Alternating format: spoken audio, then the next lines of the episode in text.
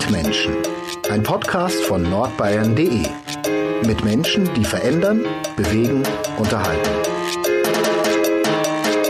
Im Sommer 2007 war ich zu Gast in einer Wohnung in der Nürnberger Südstadt. Etwa zwei Monate vor Veröffentlichung wurde mir das Album Blunders and Mistakes der Band The Robocop Kraus Song für Song vorgespielt. Es war die Wohnung von Thomas Lang, dem Sänger der Band, und wie es sich gehört für einen guten, objektiven, stets distanzierten Journalisten, habe ich nach jedem Song so etwas gesagt wie großartig, fantastisch, super.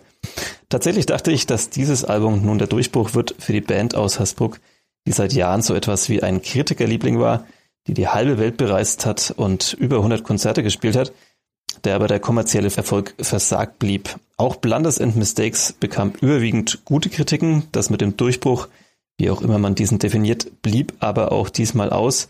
Die Band nahm 2009 noch eine EP auf. 2010 löste sie sich zumindest in Luft auf vorerst. Am 14. April 2023 erscheint das neue Album von der Robocop Kraus auf dem Hamburger Label Tapete Records. Es trägt den schlichten Namen Smile und ist großartig, fantastisch, super, Ausrufezeichen, Fragezeichen. Auf jeden Fall freue ich mich mit Thomas Lang über dieses neue Album zu reden und darüber, was die Band in den letzten 16 Jahren so getrieben hat, wie sich die Welt und vor allem die Musikwelt seitdem verändert hat.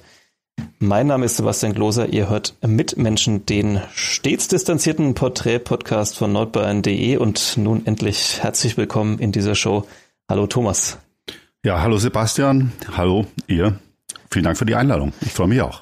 Schön, dass du da bist, auch wenn du nicht physisch anwesend bist. Wir sitzen diesmal nicht in deinem Wohnzimmer, auch nicht äh, leider zusammen im Podcaststudio des Verlags Nürnberger Presse, sondern sind über dieses Internet verbunden, ähm, weil du inzwischen in Neu-Ulm lebst, dort als Lehrer arbeitest und bist und warst immer Sänger von der Robocop Kraus. Die Band wurde 1998 in Hersbruck gegründet. Und das muss jetzt erstmal genügen, um dich vorzustellen an Fakten. Alles weitere werden wir im Lauf der nächsten ein, zwei, drei Stunden besprechen. Meine erste Frage, ähm, hätte sich dein 13 Jahre jüngeres Ich 2010 vorstellen können, im Jahr 2023 nochmal ein Album rauszubringen? Ich glaube nein, ähm, denn soweit ich das erinnere, war das eine Zeit, ähm, du sagst 2000, was war's, 2010, vor 13 Jahren. Ja. Ähm, Auflösung. Ähm, da, ich war froh, ähm, da erstmal einen Haken ähm, dahinter machen zu können. Nicht, dass ich mit, äh, ähm, sag ich mal, negativen Gefühlen oder dass wir im Streit auseinandergegangen wären, das nicht. Aber ähm, grob überschlagen haben wir mit der Band um die 800 Konzerte gespielt, weltweit. Und ähm, wir waren damals an einem Punkt, wo es des Guten einfach zu viel war, wahrscheinlich. Ich erinnere mich so an die letzten Touren. Ähm, man muss sich das so vorstellen, du hast davon gesprochen, wir waren eine Band, die zwar vielleicht gute Kritiken bekommen hat, aber nie so richtig einen Durchbruch hatte. Ähm, das hieß, wir ähm, hatten nie so glamouröse Nightliner-Touren, wo jeder eine eigene Schlafkoje hat oder sowas. Eigenen Bus wie mit bei Eigener Metallica. Bus, nee, nicht Metallica. Auch die Catering-Liste war ein bisschen äh, ein kleinerer Umfang. Und ähm, das hieß, wir hatten so ein, so, sag ich mal, acht, achtsitzigen Van, Mercedes Sprinter, Sprinter Tour äh, war das. Und dann fährt man einfach jeden Tag paar Stunden und spielt dann im nächsten Club. Und ähm, letzte Tour, letzte große Tour war, soweit ich mich erinnern kann, 76 Konzerte in 74 Tagen, glaube ich. Oder andersrum. Man weiß nicht genau. Und in sieben Ländern. So. Und danach, äh, dann hatte ich erstmal die Schnauze voll. Das, äh, wie, wie habt ihr die zwei Off-Days damals genutzt? Kannst du dich erinnern? Nein. Alle einzeln spazieren gegangen in ja, einer Kleinstadt in Österreich oder so. Nantes. Ja, Nantes. Ich weiß es nicht. Ich weiß nicht. Um neun ist das Konzert am Abend und bis dahin sieht sich niemand. so, so, ungefähr. Ja, äh, lass uns natürlich auch darüber reden, über dieses Ende damals und äh, ich habe so ja ein, zwei Fragen vorbereitet, bevor wir auf das neue Album kommen. Vielleicht sind es auch ein paar Fragen mehr, aber ähm, ich habe schon erwähnt, Blunders and Mistakes war das letzte Studioalbum, danach kam eben noch eine EP. Ähm, die war damals, ja, relativ aufwendig produziert. Ähm, ihr hattet ein internationales Label im Rücken. Ähm, es gab ein schickes Video viele Leute haben damals gesagt, so jetzt, jetzt ist der Punkt, jetzt geht's durch die Decke. Ähm, und du hast ja auch schon erwähnt, ihr habt wahnsinnig lange wartet auf Tour. Also man muss ja auch erstmal die Konzerte kriegen, die Anfragen. Ähm, wie groß war dann trotzdem nach all diesem ja auch Aufwand, äh, vielleicht auch finanziellen Aufwand im Hintergrund, äh, wie groß war die Ernüchterung, als ihr dann gemerkt habt, dass es nicht durch die berühmte Decke geht und dass ihr vielleicht doch langsam mal das tun müsst, was euch eure Eltern immer gesagt haben, äh, sucht euch mal einen ordentlichen Job. Ja, das war auf jeden Fall der Punkt dann damals. Da war, das war dann klar, ähm, dass es so nicht weitergeht. Ähm, aus, aus ganz, aus mehreren Gründen. Also zum einen aus dem Grund, dass es, ähm, dass, dass wir damals in, dann im Alter waren, wo sich der ein oder andere dann doch überlegt hat, ähm, ja, wie geht's weiter? Will ich vielleicht eine Familie gründen oder so? Und wie ernähre ich die dann? Ganz einfach. Und ähm, da war die Band ähm, oder die genau die Band war nicht dazu in der Lage oder hat uns nicht dazu in die, in die Lage versetzt, ähm, das das zu machen. Das war schon klar. Und dafür aber dann irgendwie das alles zu dann ähm, das hinten anzustellen, war auch keine Option, weil dann musikalisch irgendwann auch die Luft raus war. Es war ja nicht nur so, dass wir jetzt enttäuscht gewesen wären, weil wir dachten, wir sind die beste Band und wir haben das jetzt so verdient. Ich glaube, so haben wir das auch nie gedacht.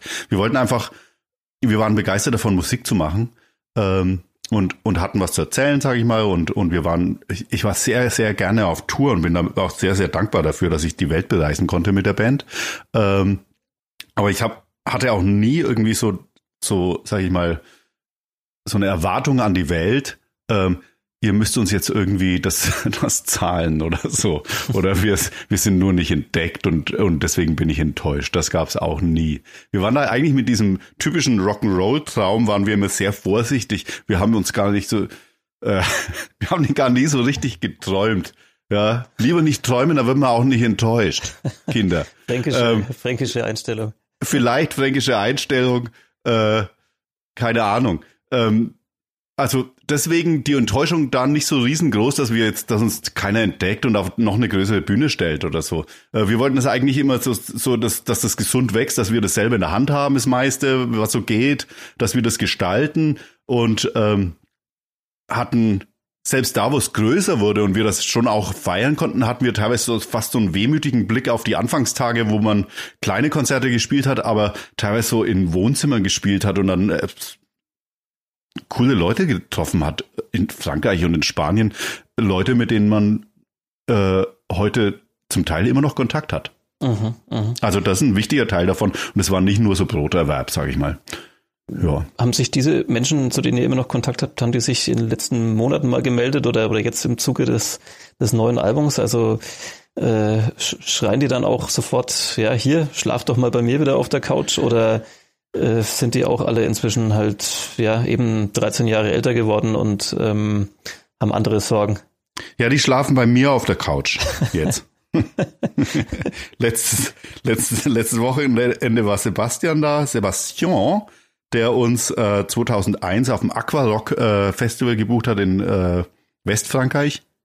Äh, äh, und das war so ein ein bisschen Initialzündung für uns so in Frankreich, dass wir dann danach haben wir böse Clubshows bekommen und so weiter. Sebastian war damals, ich glaube, ein 20-Jähriger, der ohne das Wissen seiner Eltern äh, die Bands, die er auf dem Festival gebucht hat, bei seinen Eltern, die im Urlaub waren, im Haus hat schlafen lassen.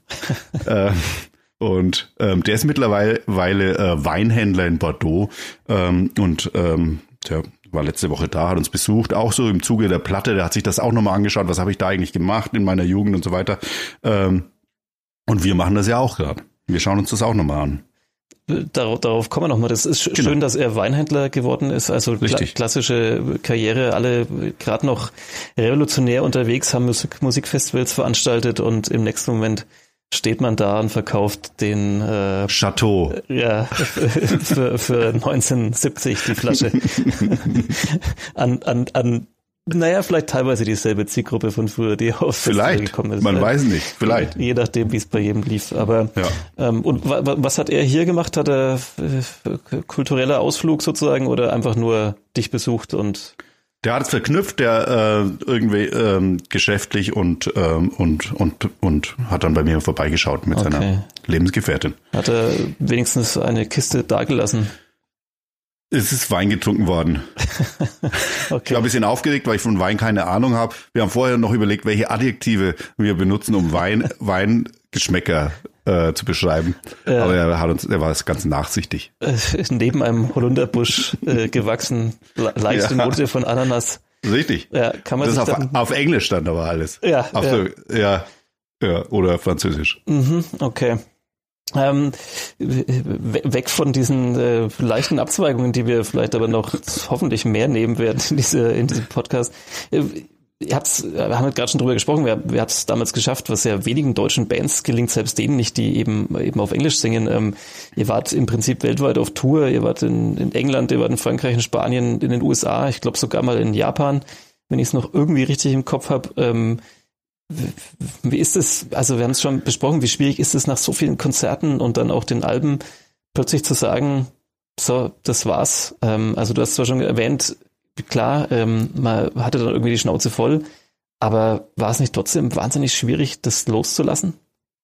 Ja, muss ich zugeben, weil man sich auch stark damit identifiziert. Aber das ist ja, das, also auf so eine Bühne gehen ist schon so, dass man dann eine Figur ähm, man hat so eine Bühnenfigur, sage ich mal, und die hat also ihre Eigenschaften. Es mag erstmal eine andere Figur sein, die man so im äh, Privatleben spielt ähm, und hat. Ähm, und das verschwimmt aber, wenn man das so lang macht, verschwimmt es schon ein bisschen vielleicht. Oder man identifiziert sich stark damit, dass dieser Musiker, das bin ich. Und dann ist man das plötzlich nicht mehr. Und ähm, dann muss man auch plötzlich ähm, hat man ein geregelteres Leben. Das war zum einen was, was Gutes, aber man muss sich erstmal dran gewöhnen, weil als Musiker war es ja oft so, man wusste gar nicht, welcher Tag das war. Man kam dann nach Tour nach Hause und wollte dann einkaufen gehen und da war aber gar keiner und der Parkplatz war leer, ach, ist ja Sonntag und so weiter. Ähm, und das musste man das lernen, ja, wie, wie, wie die anderen zu leben. Dass man plötzlich selber Frühstück machen muss. Weil Richtig. Jemand einem hinstellt. Ja, ich kann mir auch mein Bier jetzt selber bestellen. Kaufen. Ja, das ist doch ein schöner Fortschritt in den letzten 13 Jahren. Ich finde auch, ich habe richtig Fortschritte gemacht. wer, wer, wer, wer, ist denn Thomas Lang auf der Bühne? Was, was ist denn, ähm, also jetzt, ja, Transparenz-Podcast hier auch. Ich habe euch ein, zwei Mal gesehen in der Vergangenheit ähm, live und eventuell ja. haben wir sogar schon mal vielleicht ein Bier zusammen getrunken. Äh, das sollte man zur Offenheit hier für diese Folge sagen. Aber, ähm, aber wer, wer warst du vielleicht auf der Bühne, der du privat nicht warst? Oder, oder wo hast, woran hast du es gemerkt, dass es verschmolzen ist dann manchmal? Hm. Ich weiß gar nicht, wie ich das beschreiben soll. Auf der, also, ich habe, das ist echt eine schwierige Frage. Wer bin ich auf der Bühne? Sebastian, wer bin ich auf der Bühne? Wir haben, wir haben Zeit. Wer ist dieser Thomas Lang? Was wir gerade zu Scherzen gesagt haben, ist es natürlich, wir hatten diese Möglichkeit, in der, Welt, in der Welt unterwegs zu sein und wir waren nicht Touristen, sondern wir waren mit so einem Auftrag unterwegs und du wirst empfangen überall und das ist natürlich, und, und, du, und du bekommst auch so ähm, Einblicke in, in, Kultur und, und in Leben von anderen Leuten. Und ähm, das geht es ein bisschen an der Frage vorbei vielleicht. Aber das ist, das, ähm, das war was, was, das, das, das hat die Band ermöglicht auf jeden Fall. Oder diese Figur auch, die da auf der Bühne steht vielleicht. Und ähm, als die Figur wird man auch in der, praktisch in der Welt so ein bisschen, kann da rumreisen und, und kriegt dann Tokio gezeigt oder so. Mhm. Und ähm, das loszulassen war schon nicht so einfach, weil, ähm, weil das dann, dann erstmal weg ist. Bist du manchmal erschrocken, wenn du vielleicht Mitschnitte gesehen hast von Konzerten oder selbst auch Videos, wo man ja weiß, was man da gerade vielleicht auch tut? Also mal so rauszoomt und sich dann selber sieht, dass man sich plötzlich ganz anders sieht, also äh, als Rampensau, die man vielleicht privat gar nicht ist oder so? Ja, also klar, Robocop Kraus ist schon so eine Band, die, die, die, die laut ist und wo es viel um Energie auch geht und die so Energie, die man freisetzt, so auf, auf der Bühne, bei sich selbst und im Publikum schon auch. Ähm, ich, ich schäme mich aber nicht so dafür. Also ich finde es eigentlich immer noch gut. Das ist schon so, so was ich unter Rock'n'Roll auch verstehe. Ähm, dass es laut sein soll und dass es ganz viel Energie haben soll. Ähm, sich aber anzuhören und anzuschauen, ist trotzdem immer ein ganz schöner Ritt, aber das kann vielleicht jeder nachvollziehen, der jetzt mal eine Sprachaufnahme von sich hört oder versucht, was irgendwie einzusingen und das geht mir auch nicht anders. Ja, oder Podcaster, die keine zehn Sekunden nochmal Real Life quasi durchhalten von sich. Ähm, du hast damals mal gesagt, so als ihr auch ein bisschen größer wurdet und vielleicht gerade so auch die Festivalbühnen ein bisschen größer wurden, je, je größer die Bühne ist, desto größer ist die Gefahr, irgendwie völligen Quatsch zu machen. Also nicht mehr ein bisschen, ja, sich selbst zu, zu sein, sich selbst zu sein. Der Satz geht nicht auf. Aber ich glaube, man weiß, was gemeint ist. Äh, man merkt, ich habe mit Sprache zu tun in meinem beruflichen Alltag. Ähm, du magst es gut. Ja, äh, wie, wie war das dann? Also gab es dann manchmal einen Moment dann auch am Ende, wo du vielleicht das Gefühl hattest, okay, jetzt, jetzt bin ich gerade nicht mehr ich selbst. Ähm, ich verbieg mich schon vielleicht auch, wenn man eben 74 Shows spielt am Stück und dann nicht das machen will, was man vor drei Tagen schon gemacht hat? Mhm.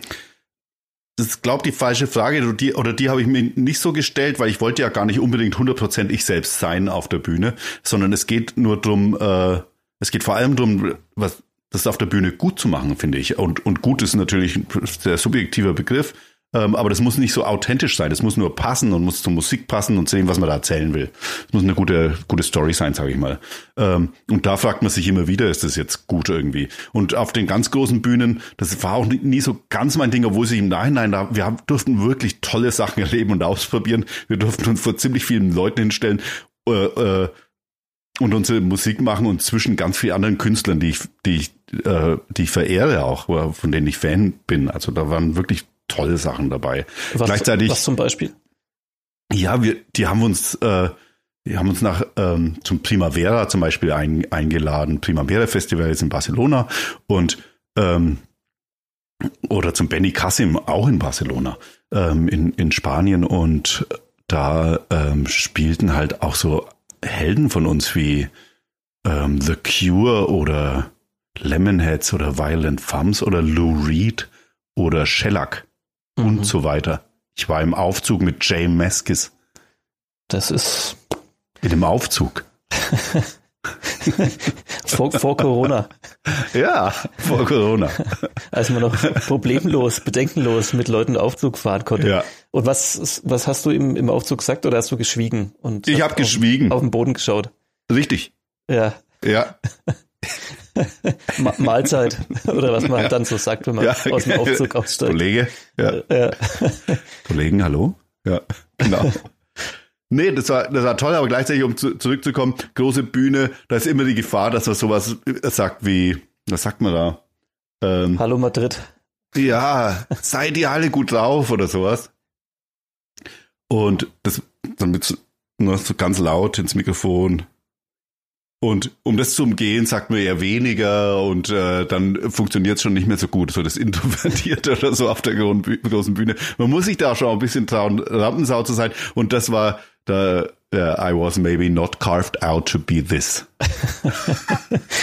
Sehr schön. Jetzt äh, könnt ihr zu Hause den, äh, das Wörterbuch zücken und euch diesen Satz übersetzen oder mit, äh, wie macht man das, mit Google Translate wahrscheinlich. Ähm, ja, Entschuldigung, ich weiß schon gar nicht mehr, wie das auf Deutsch heißt. Ja, kommen wir. Sagen die, sagen die Kids. kommen, wir, kommen wir auch noch drauf, auf die, auf die englische Sprache oder englischen Texte. Ich reite noch ein bisschen drauf rum auf das Ende, weil es, weil es natürlich schon erstaunlich ist, äh, so eine Band nach so vielen Jahren wieder zurückzubekommen, wenn ich das jetzt mal so aus einer Fanperspektive vielleicht beschreiben würde. Also natürlich gibt's Bands, die machen dann vielleicht mal eine längere Pause oder ähm, da ist ein bisschen Umstrukturierung in der Band und dann sind die aber gleich wieder da, aber in dem Fall ist es ja schon außergewöhnlich. Ähm, ihr habt, ich habe zwar vorhin gesagt, ihr habt euch da in Luft aufgelöst, das stimmt so, aber auch nicht. Ihr habt letztendlich dann 2014 bereits, äh, seid ihr schon wieder auf Festivals aufgetreten und habt auch so mal das ein oder andere Konzert gespielt. Ähm, was hat euch davon abgehalten, so einen richtig klaren Schlussstrich zu ziehen damals? Also war das doch noch so ein bisschen Festhängen an dem Projekt oder und an der Band oder war es halt naja, es sind halt auch irgendwie die Freunde und mit bisschen Abstand zu dieser letzten Tour über 70 Konzerte hat man dann gemerkt, naja, mit denen verbringt man auch ganz gern seinen Abend, also kann man auch mal wieder auftreten. Kann ich dir gar nicht richtig sagen. Vielleicht eine Mischung aus ähm, doch bisschen Hoffnung, dass das nochmal kommt oder klassische Wurstigkeit, ähm, dass man äh, sich um diese, dieses letzte finale Statement rumdrückt, dass man dann ein paar Jahre später vielleicht wieder widerrufen muss oder so. Ich weiß nicht mehr.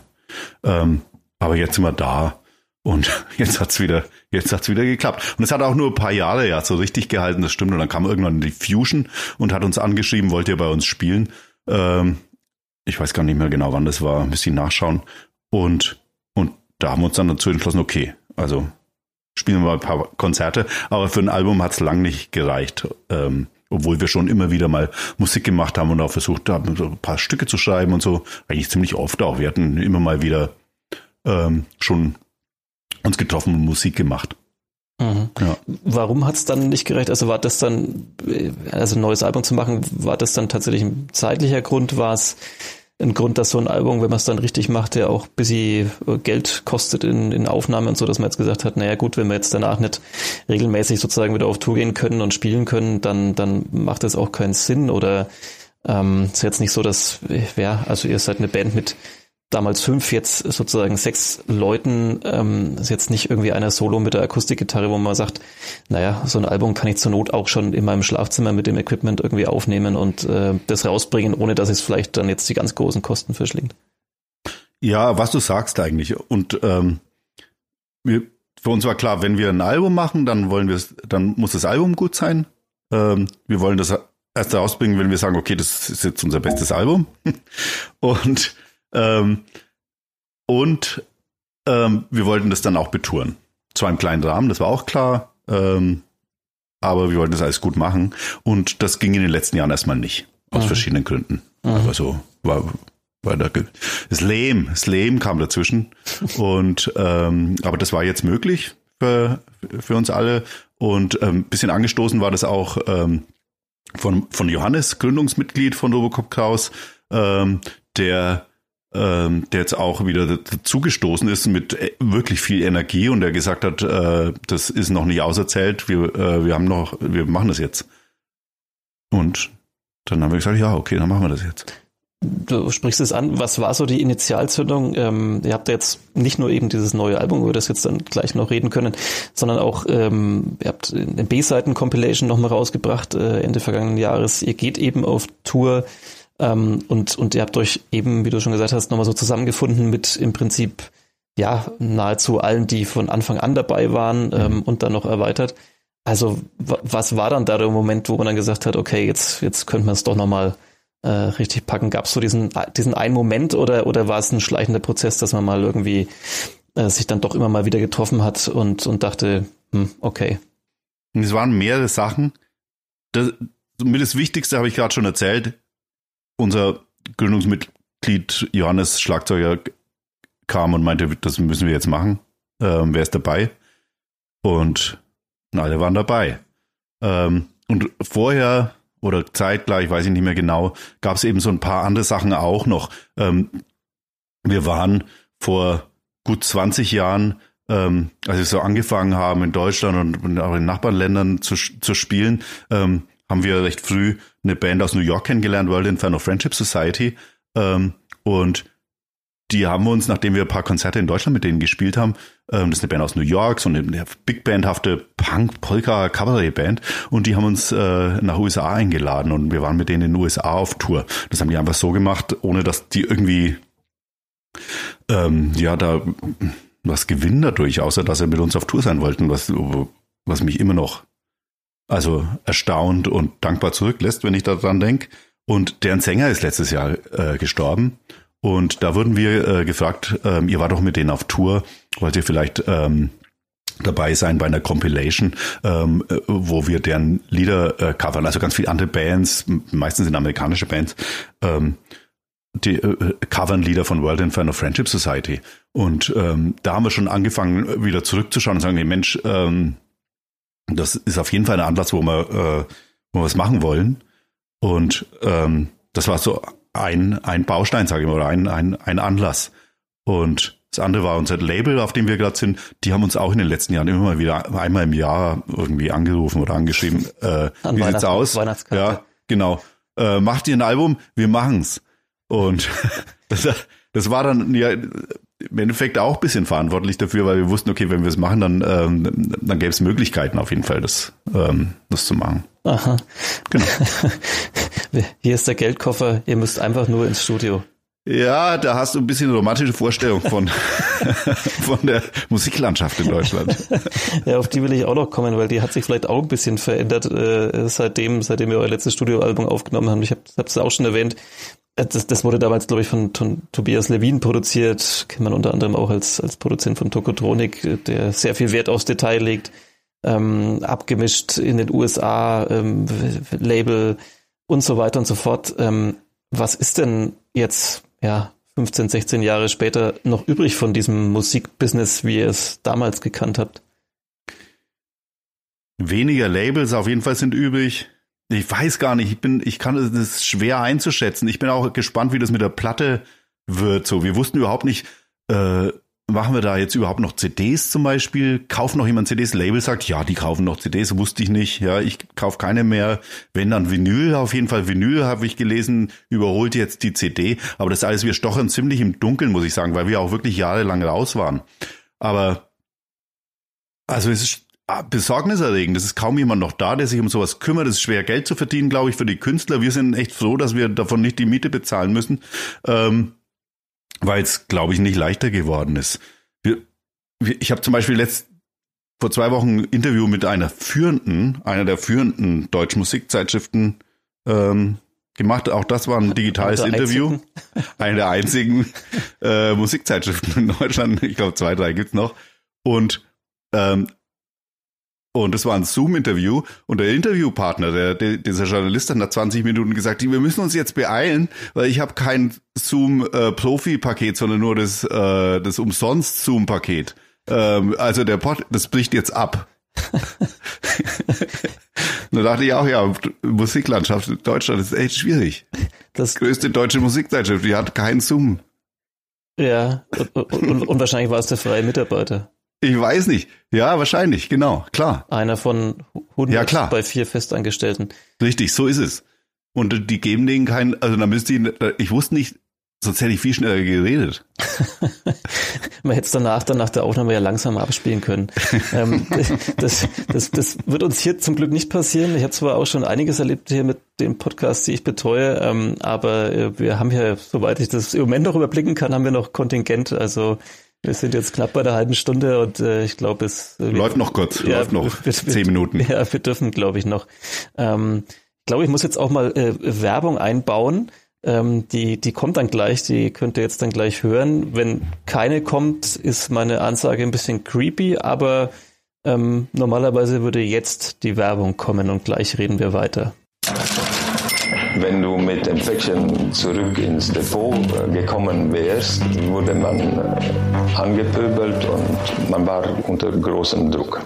Logistik, da kommt es auf Minuten an. Das heißt aber nicht, dass dadurch Mitarbeiter rennen müssen. Ein paar Klicks, wenig später klingelt es an der Tür. Ein Unternehmen steht dafür besonders. Amazon.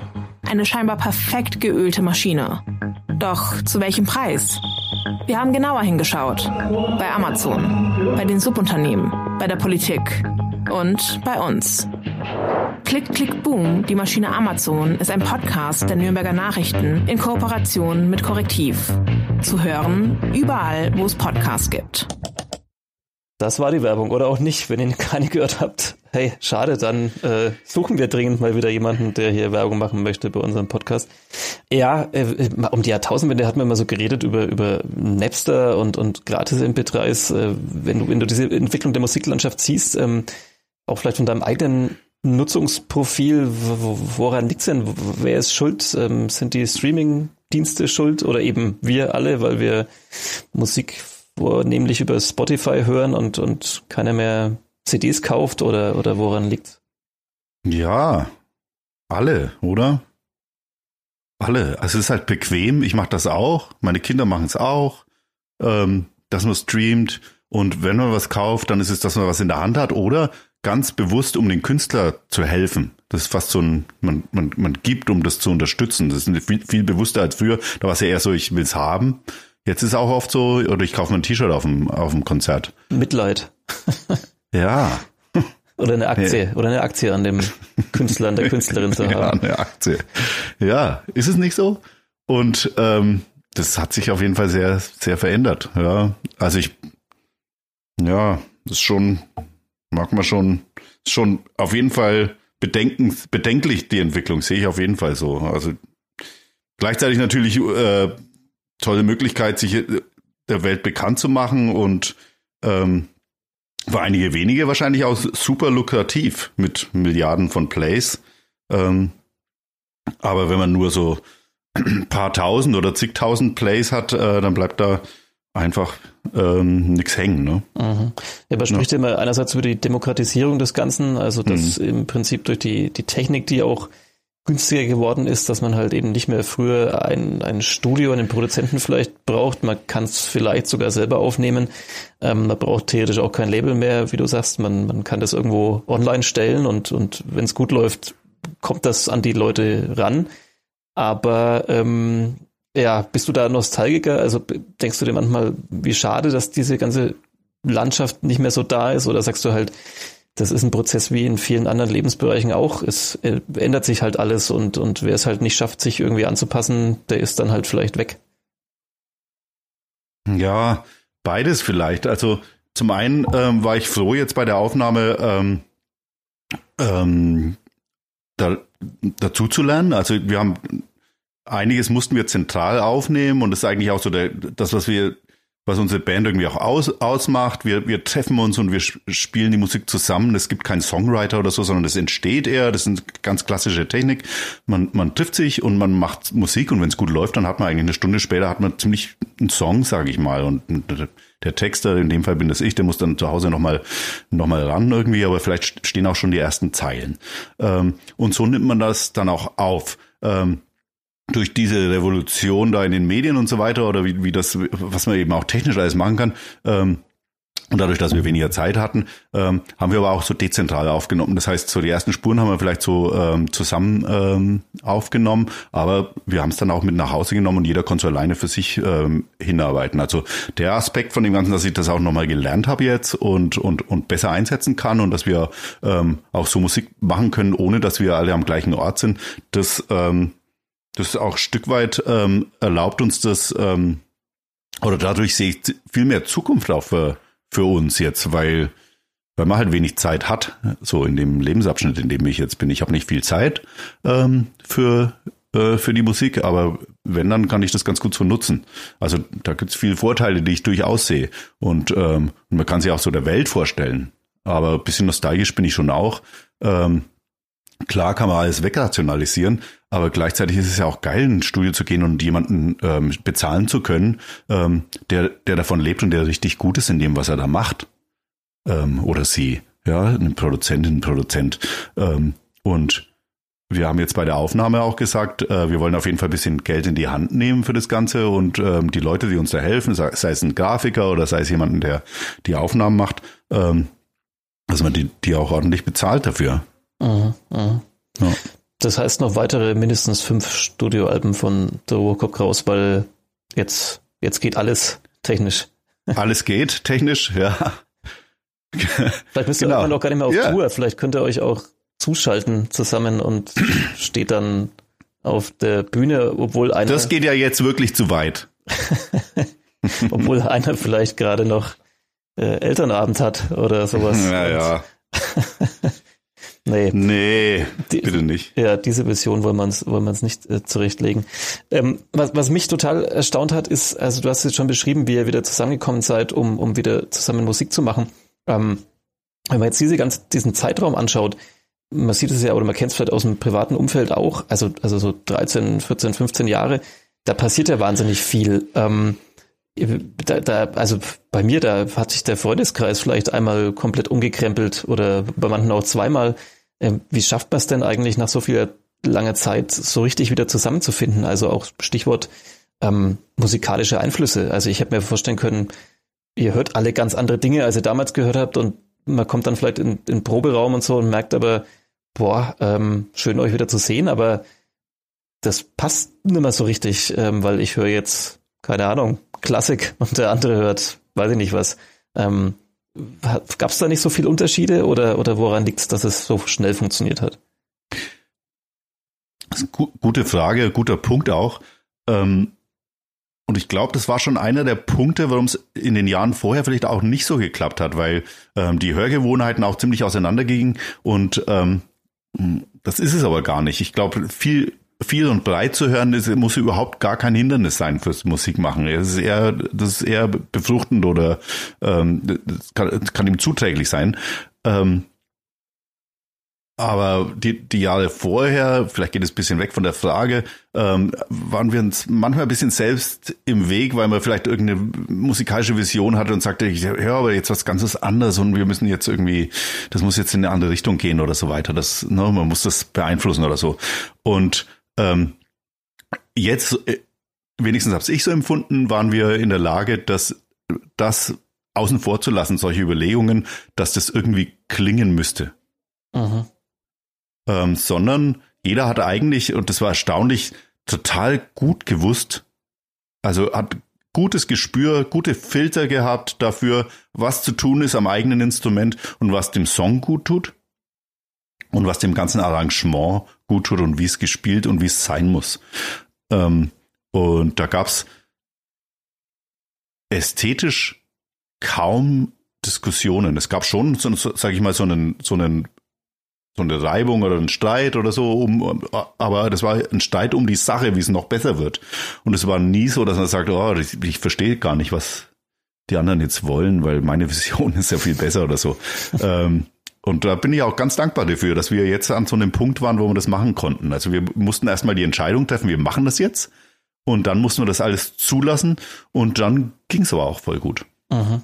Das mhm. heißt nicht 20 Songs, die es nicht auf die Platte geschafft haben, weil die dann zu, jetzt mal zu extrem waren, also weil sie zu sehr irgendeinem Sound hinterhergehangen sind, der dann nicht gepasst hätte, jetzt Gesamtkorsett. Nee, es, also wir haben ein paar Songs mehr aufgenommen, die es dann nicht aufgeschafft haben. Wir wollten eine straffe äh, Platte machen, recht straffes Album. Ein paar äh, haben es nicht drauf geschafft, aber ähm, selbst für die gab's äh, Verfechter auch noch, die gesagt haben, das muss unbedingt drauf. Da, da haben wir dann mehr, das klassisch demokratische Mehrheits. Abstimmungen gab es dann. Da ist das Problem. welche, welche Lieder draufkommen. Da ist das Problem bei Sexbandmitgliedern inzwischen, dass es da auch mal Pattsituationen geben kann. Ja, ja, Entscheidet dann der, der Produzent oder wer hat dann nochmal das letzte Sagen? Ja, da wird so lange, das sind Kampfabstimmungen, da wird so lange gewählt.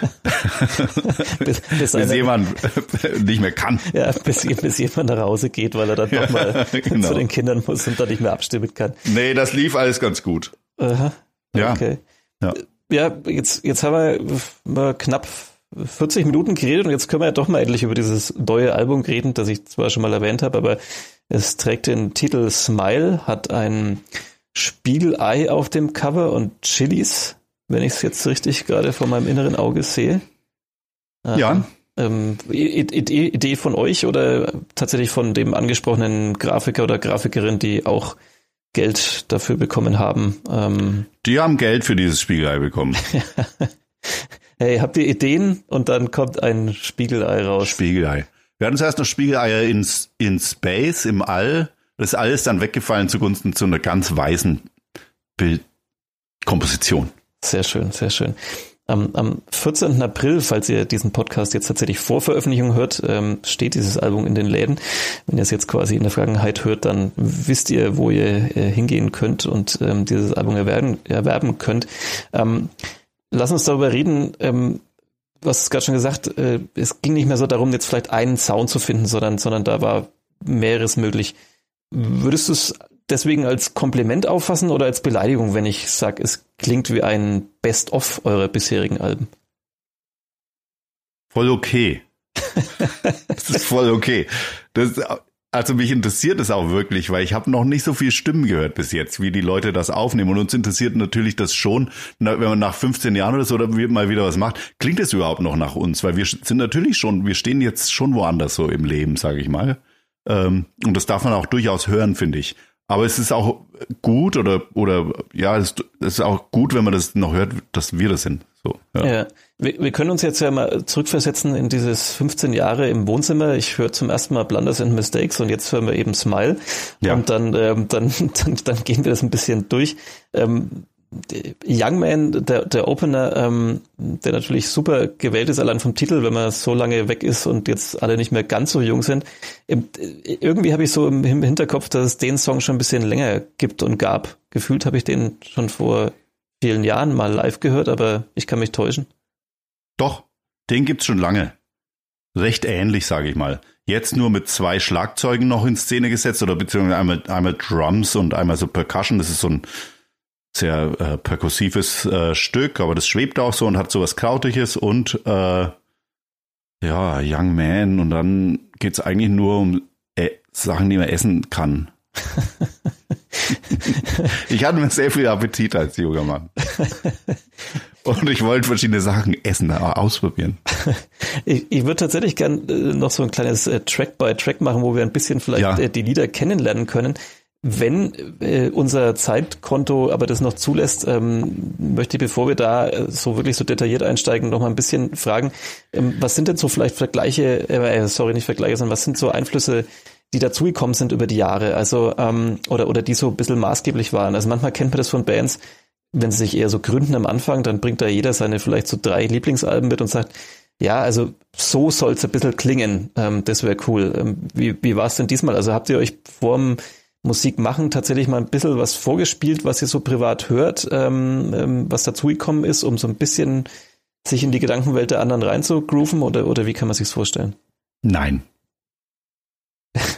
einfache, lange Frage, einfache Antwort. Ja, nein, dass der Produzent Philipp Janssen meint es auch, spielt mir mal Stücke vor und sagt, es ist meistens Stille dann so. Äh, irgendwann haben wir gesagt, okay, es soll so klingen, soll, soll es soll angenehmer klingen als früher. Wer uns nicht kennt, Robocop Kraus war schon eine Band, die konnte echt nerven.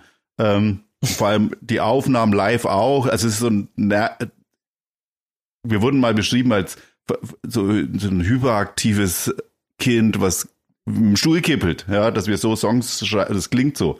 Und es stimmt schon ein bisschen, wir haben das eher als Auszeichnung äh, verstanden, aber so ganz so sind wir vielleicht auch nicht mehr. Wir wollten ein bisschen bisschen dieses Hyperakt, dieses, dieses ganz Nervige rausnehmen. Und eigentlich war mir wichtig, ich habe das auch so formuliert irgendwann mal, ähm, dass wir eine Platte machen, die man, die man gern anhört zu Hause.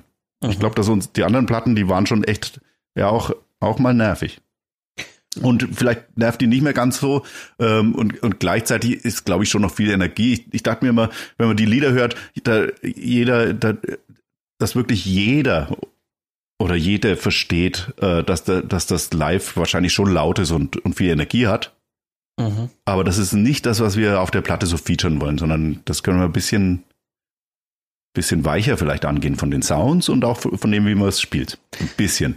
Trotzdem ist es kein Werk, das irgendjemand, also hoffentlich zumindest nicht als altersmilde bezeichnen würde, weil ich, ich fand es ganz interessant, ähm, also so eure Wurzeln liegen ja vielleicht so ein bisschen so im ja, Punk, Post-Hardcore, wenn man das mal so ganz vereinfacht ja. sagen darf, ähm, dann wurde das über die Jahre, ja damals schon bei den Studioalben in dem Sinn ja hörbarer für die Masse, nenne ich es jetzt einfach mal, auch wieder sehr vereinfacht ausgedrückt, ein bisschen poppiger. Ähm, und jetzt sind aber auch Songs drauf, die nicht mal die zwei Minuten dauern und, und tatsächlich punkiger sind als vieles, was so auf den Alben dazwischen lief. Ähm, mhm. Ist das ja, ist es äh, bewusst gewesen, um dem entgegenzuwirken, dass mhm. niemand denkt, ihr seid jetzt zu, was du gerade angesprochen hast, dass man jetzt zu sehr euch so daheim auf der Couch hören kann, dass es angenehm ist? Mhm, aber ich mag das voll gern, wenn ein Song nach zwei Minuten vorbei ist. Mhm. So, ich mag das bei Guided by Voices zum Beispiel, so eine Lo-Fi-Band aus, aus USA. Das sind so Skizzen und dann ist es gleich wieder vorbei und äh, da sind aber gute Ideen drin und dann ist es, und dann kommt das nächste Stück, das mag ich voll gern. Ich mag auch Punk voll gern. Ähm, aber wie gesagt, ich höre, wenn ich Punk höre, höre ich gern so auch so Sachen, die eigentlich die gute Produktionen oft haben. Ja. Oder Lo-Fi-Produktionen haben, aber die, die auch auf eine Art wieder für mich angenehm sind oder interessant sind, die aber nicht nur auf so schneidende und Härte und, und Kompression setzen, sondern die irgendwie, die elegant klingen. Das mhm. wollten wir ein bisschen haben. Mhm. Ja.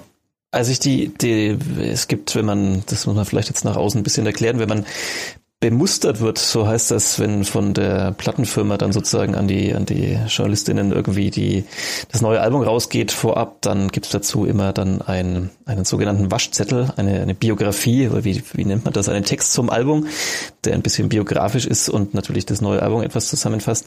Da standen auch diesmal wieder die, die üblichen Vergleiche drin, die früher auch oft schon fielen, also von äh, Talking Heads und Devo und sonst was. Äh, welcher Vergleich hat dich über die Jahre eigentlich am meisten genervt oder wo hast du dir immer gedacht, ja, schön, dass ihr das raushört, aber ich habe damit eigentlich nichts zu tun? hm. Weiß ich nicht mehr. Wir wurden früh schon mit Bands verglichen, die wir gar nicht kannten, kann ich mich dran erinnern. da waren aber, das haben mich da gar nicht so genervt, sondern da habe ich mir die erstmal angehört und ah, von denen sind wir beeinflusst. Gang of Four war so zum Beispiel so eine so eine so eine Band äh, Postpunk aus aus England und als wir unsere erste oder zweite Platte aufgenommen haben, da stand das da stand das in so Reviews drin und wir kannten die aber gar nicht. Ähm, weil das hatte dann so ein bisschen Revival um 2003, 2004 rum, dann kamen viel Bands, die so klangen.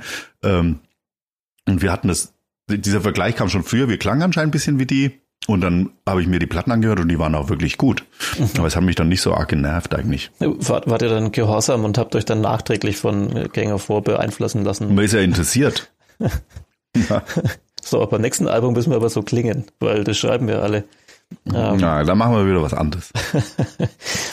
es, es gab wahrscheinlich, weil der Prozess jetzt auch also ich weiß gar nicht, wir haben ja schon drüber geredet, ihr habt immer mal wieder gespielt und so, ihr habt euch vielleicht mal getroffen, aber dann gab es irgendwann so den Punkt, okay, jetzt machen wir mal ein Album.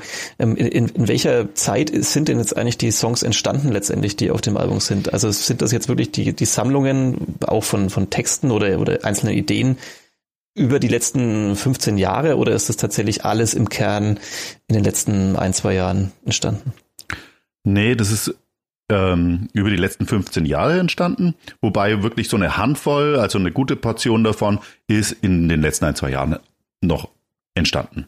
Mhm. Es gibt da so eine Regel, glaube ich, ähm, also wir, wir hatten wirklich, wir haben dann das mal gesichtet, wir haben immer bei Bandproben auch mit, mitlaufen, also aufgenommen und hatten so Skizzen Fetzen, nennen wir das, Fetzen von Liedern äh, gesammelt. Und das haben wir jetzt alles mal gesichtet so in dem Prozess und fanden ja okay und haben dann entschieden, das und das und das, da gehen wir nochmal ran. Und es gibt ja so eine Regel irgendwie, diese 80-20-Regel, keine Ahnung, wie die heißt. Ähm, du, ähm, die ersten 80 Prozent gehen in 20 Prozent der Zeit oder der, mhm. oder der Energie, die man da reinsteckt und die letzten 20 Prozent dann brauchen dann wieder 80 Prozent der, der Arbeit, um das fertig zu machen. Und das das traf bei uns auch zu und das, äh, da haben wir uns jetzt erst dran getaut und gesagt, okay, wir machen das und wir und, und jeder sagt auch, ja, okay, ich bin dabei und ich und ich nehme die Zeit und nehme, nehme auch mal Urlaub und so weiter, ähm, weil es wirklich viel Zeit kostet, das fertig zu machen. Das heißt, es war wirklich viel Zeug da. Wir waren erstaunt, wie viel wir gefunden haben und wie viele coole Sachen wir fünf Jahre vorher weggeschmissen haben. Und gesagt, oh, nee, das wird nichts, das ist scheiße. Ähm, Entschuldigung. Ähm, und dann war das eigentlich ganz gut, aber man muss halt irgendwie noch ausformulieren oder vielleicht hat ein halber Text gefehlt oder so oder oder oder oder nochmal ein, irgendein Übergang oder so. Mhm. Letzte Idee. Aber das, das kostet nochmal Zeit mhm. und Arbeit. Und das haben wir gemacht. Und dann in dem Prozess sind aber ein paar äh, Songs neu, äh, neu dazugekommen, neu entstanden, ähm, die die jetzt auch auf der Platte sind. Mhm. Was ich ganz schön finde, wenn ich das so sagen darf, ähm, man merkt, wir haben es ja schon drüber gesprochen, man merkt, dass sich auf jeden Fall was verändert hat und gleichzeitig also ist es ja sozusagen, auf der Welt ist in diesen Jahren so viel passiert. Also nur wenn man mal, keine Ahnung, Trump, Corona, äh, Krieg, äh, Ukraine äh, nennt als, als Themen und trotzdem habe ich nicht so das Gefühl, dass das jetzt so ein Album ist, das jetzt sozusagen so dieses ganze Weltgeschehen aufgreift. Also gefühlt in den letzten ähm, ein, zwei Jahren stand in jedem, jeder zweiten Albumkritik oder in jedem Interview zu einem Album war irgendwie zu lesen, ja, da war jetzt Corona, das war irgendwie ganz schlimm. Ähm, ich saß nur noch zu Hause und jetzt äh, gehe ich wieder raus und jetzt ähm, verbreite ich das sprühende Leben und so. Ähm, also war, war das jemals da, dass ihr euch so dachtet, ihr müsst jetzt so auf dieses ganze Weltgeschehen irgendwie reagieren? Ähm, oder oder ist, also für mich klingt so ein bisschen, als, als hättet ihr das ganz gut ausgeklammert ähm, aus dem aus dem Prozess. Nicht, dass es nicht vielleicht an einer oder anderen Stelle äh, durchfließt bei Texten oder so, aber dass es insgesamt jetzt erstmal keine Rolle gespielt hat für für den Songprozess. Naja, die Songs, wie, wie schon erwähnt, die sind ja über einen langen Zeitraum entstanden. Das, das heißt, ähm, lang vor Corona, lang bevor Putin in der Ukraine einmarschiert ist und so weiter. Ähm, deswegen, und die sind entstanden, ohne dass wir, äh, wir sind nicht so eine konzeptuell arbeitende Band, äh, die sagt, okay, jetzt kommt unser politisches Album oder unser Liebesalbum oder so. Das, das, das, das stand nicht davor, sondern wir, das ist eher so ein, so ein fließender Prozess irgendwie und man trifft sich und macht Musik. Ähm, und gut, die Texte steuere ich dazu bei, das stimmt, ja.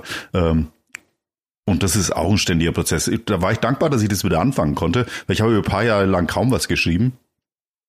Und jetzt rattert es ständig durch. Auch zum Leidwesen der Menschen, die mit mir leben müssen. Ja, wir hatten das doch am Abend beim Abendessen besprochen. Wo warst du denn da? Ja, ja. Ich habe wahrscheinlich heimlich Texte geschrieben im Kopf. In, eine, in einer dunklen Ecke meines Kopfes. meines Gehirns. Ja, äh, richtig. Ähm, das ist wieder voll am Start, wie früher. Völlig, ich bin völlig, völlig weg und schreibe halt ständig irgendwie Texte. Und, und das geht entweder beim äh, einfach so oder wenn ich halt beim Le wenn ich lese, lese oder oder oder Fernsehschau oder so oder mit Leuten rede, dann äh, nebenher laufen die Notizen. Laufen die nur im Kopf oder hast du tatsächlich dann immer griffbereit ein, ein Aufnahmegerät oder einen Blog, wo du dir diese Notizen ja. machst? Richtig, ich mache mir die Notizen ständig. Ja, auch nachts, genau. wenn man aufwacht? Ja, ich ja, ich schlafe zum Glück ganz gut. Ach, okay. Aber es liegt neben Bett, liegen die Notizen, genau. Mhm. Ja. Ja, also zu, zu den ganzen Themen. Ich finde ja schon, dass die eigentlich, ähm, dass die sogar ziemlich drin sind, obwohl ich die, ich will das gar nicht so auseinander glauben. Ähm, wenn ich mir, wenn ich so durchlese, wenn ich das nochmal anschaue, so, dann, dass einiges da schon Eingang gefunden hat. So. Das schon, aber nicht so, nicht so Natürlich, also natürlich nicht so plakativ, das hast du auch ja, schon hoffentlich. gesagt. Das war auch noch nie euer, euer Ansatz, ähm, also auch was das Politische angeht, das war immer eher, ähm, ja, vielleicht zwischen den Zeilen zu lesen ähm, oder ein bisschen das Thema rausgezoomt und nicht so mit dem mit dem äh, Zeigefinger sozusagen von der mhm. Bühne runter. Das war wahrscheinlich nie euer Ansatz. Ähm, mhm. Man kann das immer so rauslesen, aber trotzdem, ich hatte das Gefühl, in den letzten zwei Jahren mussten jetzt alle ihre nach Corona Platte machen, um, um dieses Thema auch zu verarbeiten, was, jetzt, was ich jetzt gar nicht irgendwie so äh, lächerlich machen möchte, weil, weil das hat nun mal äh, sehr massiv eingegriffen in, in, das Leben von vielen Menschen, aber, ähm, aber das war, glaube ich, ähm, ja, also das, das hört man nicht so raus. Das ist jetzt nicht die, nicht die Nach-Corona-Platte und, und auch nicht die während des Kriegs Platte sozusagen. Nee, nicht direkt. Aber äh, so ein Albumtitel wie Smile, alternativer Titel war Fun. Ja, das ist halt was fast Trotziges, finde ich. Mhm, mh. Und hat vielleicht auch damit zu tun, dass wir es jetzt, dass wir das jetzt machen und das, das ist ja ein Trotz eigentlich. Ja, dass wir trotzdem ganzen, trotzdem ganzen äh, Musik macht oder vielleicht auch gerade deswegen.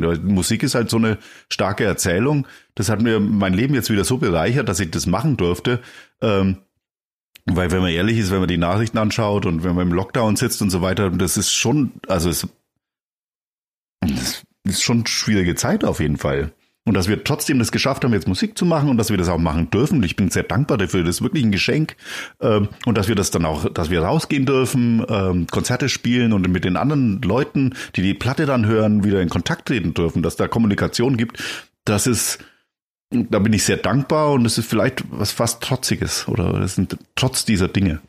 Der Welt mit einem Spiegelei lachen äh, ins Gesicht lachen, Spiegelei grinsen ins Gesicht lachen. Ja, vielleicht. Äh, ja. ja. Ähm, das wäre ein schönes Schlusswort, aber ich will trotzdem noch ein bisschen ähm, die, die Songs durchkauen, weil, weil die Leute vielleicht dann noch ein bisschen besseren Eindruck kriegen von diesem Album. Das Problem ist natürlich hier in diesem Podcast, wir können keine Musik spielen ähm, aus, aus rechtlichen Gründen. Ähm, das, deswegen müssen wir das ein bisschen ähm, ja, mündlich uns durchhangeln, aber ähm, wer, wer da jetzt gar keinen Bock drauf hat, der kann jetzt einfach den die Folge ausschalten oder, oder skippt ans Ende oder wie auch immer. Ähm, über Young Man haben wir schon ein bisschen, bisschen geredet. Ein sehr, ja, tanzbarer Song, würde ich sagen, der einen so ins Album hineinzieht. Ähm, da ist nochmal vielleicht dieses Stuhlkippeln ähm, mit am ehesten vielleicht da. Also ähm, ich fange auch direkt an, hier ein bisschen mit den Beinen zu wackeln an diesem Tisch hier. Ähm, lassen uns ein bisschen draufgehen und, und davor vielleicht auch noch die Frage, ähm, haben schon drüber geredet, bis auf ganz kleine Ausnahmen habt ihr immer auf Englisch gesungen und, und du getextet. Ähm, äh, wie, ist diese Entscheidung eigentlich am Anfang gefallen? Wollte man bewusst nicht eben, was es damals ja auch reichlich gab, so diese deutsche Musik, Hamburger Schule, wollte man bewusst nicht auf, auf, auf Deutsch singen oder war das einfach der Einflüsse geschuldet, die eben tatsächlich vielleicht eher aus den USA oder so kamen? Zweiteres eher. Einflüsse ganz klar aus. War englische Musik und amerikanische Musik und ähm, so diese, was, was damals so eine Hamburger Schule war, das war, war nicht das, was wir machen wollten. Ja, mhm. genau. Also ich schätze das sehr. Ähm, war erst wieder jetzt auf dem Sterne-Konzert, die haben auch zwei tolle Alben gemacht. Ähm, und unser Produzent Philipp Janssen von, von dem Album ist da auch Schlagzeuger und produziert die auch. Und äh, war auch ein Grund dafür, dass wir mit dem gearbeitet haben, weil die, die Sterneplatten toll klingen zum Beispiel. Ähm, also das ist nicht so, dass wir das irgendwie ablehnen oder so, aber ähm, für uns war es halt waren am Anfang unserer Karriere ganz andere Einflüsse. Ähm, und dann wollten wir das auch so ähnlich machen wie, wie, wie diese Bands aus Amerika und so weiter. Und dann war das auch ein Ticket für uns äh, in die Welt. Mhm. Und das ist gleichzeitig ist es, glaube ich, ein Hindernis, weil wer wartet auf eine deutsche Band mit Englisch, englischen Texten? Das ist schon, ja, wartet niemand in England drauf, ja, aber, also in Großbritannien. Aber wir haben, sind trotzdem hingefahren, mehrfach. das das wäre tatsächlich auch noch eine der Fragen gewesen, wie, wie diese Texte im Ausland wahrgenommen wurden. Also, also in Deutschland hört man das ja dann ganz anders. Also man, da, da ist es ja nicht die Muttersprache und dann, dann muss man quasi schon aktiv zuhören, sage ich mal, um, um die Texte vielleicht dann zu verstehen. Im englischsprachigen Raum ist es einfach dann normal. Ähm, hast du da manchmal Komplimente bekommen für die Texte so nach dem Motto, klingt ja gar nicht wie einer, der äh, das übersetzen musste. Ähm, also gab es da so, so Ansagen oder wurden die schulterzuckend hingenommen, die Texte? Ja, zwischen schulterzuckend hingenommen, man wurde oft auch ein bisschen ignoriert, glaube ich. Es gab schon eine Zeit, wo wir auch ganz gute Kritiken bekommen haben und da kam schon die ein oder anderen auch mal Musiker und gesagt, ich finde auch die Texte voll gut. Ähm, das war ich auch ein bisschen stolz drauf. Aber wie gesagt, das ist so schon ein bisschen nischig, würde ich sagen. Mhm. Aber ja. Äh, korrigier mich, du hast Anglistik studiert. Mhm. Ähm, das hat wahrscheinlich schon geholfen. Also mir persönlich geht's so, dass äh, man, äh, wenn man oft deutsche Bands hört, die Englisch singen, dass ich mir dann denke, ja, genauso habe ich es in der Schule irgendwie auch gelernt. So hätte ich es jetzt auch übersetzt. Da hätte ich jetzt meinen deutschen Satz hingeschrieben und den hätte ich dann so übersetzt. Ähm, bei euch sind, und das würde ich als Kompliment werten, gefühlt in jedem Song immer so zwei, drei Wörter drin, äh, die ich einfach nicht kenne. Also die ich nachschauen muss. Ähm, im Lexikon, wo ich dann einfach, boah, noch nie gehört. Ähm, wie, woher kommen diese Wörter? Ist es halt einfach, weil du tatsächlich in dieser Sprache etwas mehr zu Hause bist als der durchschnittliche Deutsche oder, oder, oder nimmst du auch das Wörterbuch her und schaust dir, aha, das ist doch ein nettes nee. Wort. Nee, ich übersetze ja auch, also du hast ja, ich, ich übersetze sie nicht. Also ich habe noch nie einen Te oder selten Texte auf Deutsch geschrieben. Also für die, für die Band jetzt auf, auf würde ich nie machen. Also das ist keine Übersetzungsarbeit, ähm, sondern wird auf Englisch geschrieben. Und mh, hm, naja, woher kommen die Wörter? ich versuche Ja, also am Anfang, ich habe mal studiert, ja, und ich habe, das klingt so groß zu studieren. Ich war da halt, ja, ich war da halt, ja, an der Uni und dann muss man ja so mitschreiben. Und ich habe meistens aber Texte geschrieben. Und gerade in diesen Anglistikvorlesungen, da waren echt schlaue Leute und die haben solche Wörter benutzt, wahrscheinlich. Dozenten, Professorinnen. Ja, ich hatte in Erlangen habe ich eine Professorin gehabt, die war ganz schlau. Und die hat bestimmt solche Wörter benutzt. Und da habe ich sofort, das habe ich mitgeschrieben, habe ich, da mache ich einen Text aus. Möchtest du grüßen noch an die Gail Goldstick. Ja. Ist sie noch an der? Gail Goldsig, I, I don't know. Und die war eine Dozentin in Erlangen und ähm, das war super. Super Frau. Mhm. Toll. Ja. Jetzt gehe ich diese Platte ein bisschen durch und da kommen wir natürlich auch ein bisschen auf die Texte, deswegen wollte ich diesen Blog nochmal voranschieben ähm, und, und dann werden wir irgendwann die Hörerinnen dieses Podcasts erlösen. Aber ähm, wir waren bei Young Man und der zweite Song ist Innocent Fun. Ähm, der, wenn ich den höre, ich, ich beschreibe einfach ein bisschen, was ich mir dazu gedacht habe und du sagst dann, ähm, mhm. ja, habe ich mir auch gedacht, habe ich mir auf keinen Fall gedacht. Ähm, oder du kannst was verraten zum Song, du kannst natürlich auch äh, ihn mystisch lassen, das ist äh, völlig dir überlassen. Aber ich dachte mir zu Innocent Fun, ähm, hatte ich im Bild, wie, wie so, wie so ein Haufen Jugendlicher mit so einem Baseballschläger in den USA so eine Straße entlang fährt und so Briefkästen, so, so typisch amerikanische Briefkästen, die so weit vorm Haus stehen, die so, so weghaut. Ah. Ja, das sieht man mal. Lebendige Fantasie. ja, ja, befürchte ich Innocent Fun. Ja. Hm, ja. Hm, was sage ich zu dem? Ich lasse ganz allgemein, geht um eine ganz alte Story, die wirklich passiert ist. Ganz viele echte Stories da drauf. Ich verrate nicht alles, aber ähm, oft sagt man ja, früher war es besser. Und der Song ist eher so, nee, war nicht alles besser. Ähm, aber wenn man jetzt zurückschaut, ähm, da verändert sich manchmal was, was man so als, sag ich mal, als, ja, also ich sag's anders, ähm, war nicht alles gut, auch nicht, was ich gemacht habe, war alles gut für, ja, aber äh, man hat vielleicht die Chance, da nochmal hinzuschauen und sagen, ja, jetzt, also man hat dazugelernt. Mhm, Ich mhm. würde es anders machen. Erkenntnis. Erkenntnis, vielleicht. Sehr, ja, vielleicht. Also doch altersmilde. Ein alter, Na ja. altersmildes Werk. Naja, zurückschauen. Wir schauen schon zurück auch immer wieder. Und dann auch aufs Jetzt und nach vorn und so. Mal schauen. Innocent Fun, darum geht's da vielleicht. Ganz grob. Aha, aha, Mhm. okay. Ähm, ich dachte auch tatsächlich bei meiner Beschreibung mehr an die Musik. Ich habe jetzt noch gar nicht auf den Text abgezielt. Ah, so. Ähm, äh, äh, lass uns weitergehen. On Repeat ist der, ist der dritte Song und die erste Single war das sozusagen zum Album. Mhm. Äh, wer, wer macht überhaupt noch Singles? Weil es ist ja alles eins inzwischen. Also macht es überhaupt noch Sing, äh, Sinn, Singles zu machen? Oder Naja, also es ist ja keine physikalische Single, die ähm, keine 7-Inch. Würde ich auch gern mal wieder machen. So auf Vinyl, auf so eine Schallplatte, so eine kleine. Ähm, sondern man kommt halt mit dem, da, man bebildert das und das kann man dann mit den Leuten teilen. ist aber sehr schön bebildert, wenn ich das Ja, mal so sagen auch. darf. Ja. Äh, wer, wer hat das äh, für euch äh, ja, ge- gedreht kann man in dem Fall nicht sagen, weil es sind quasi Videoschnipsel aus den 80ern oder ist es auch schon ein bisschen früher, ein bisschen später?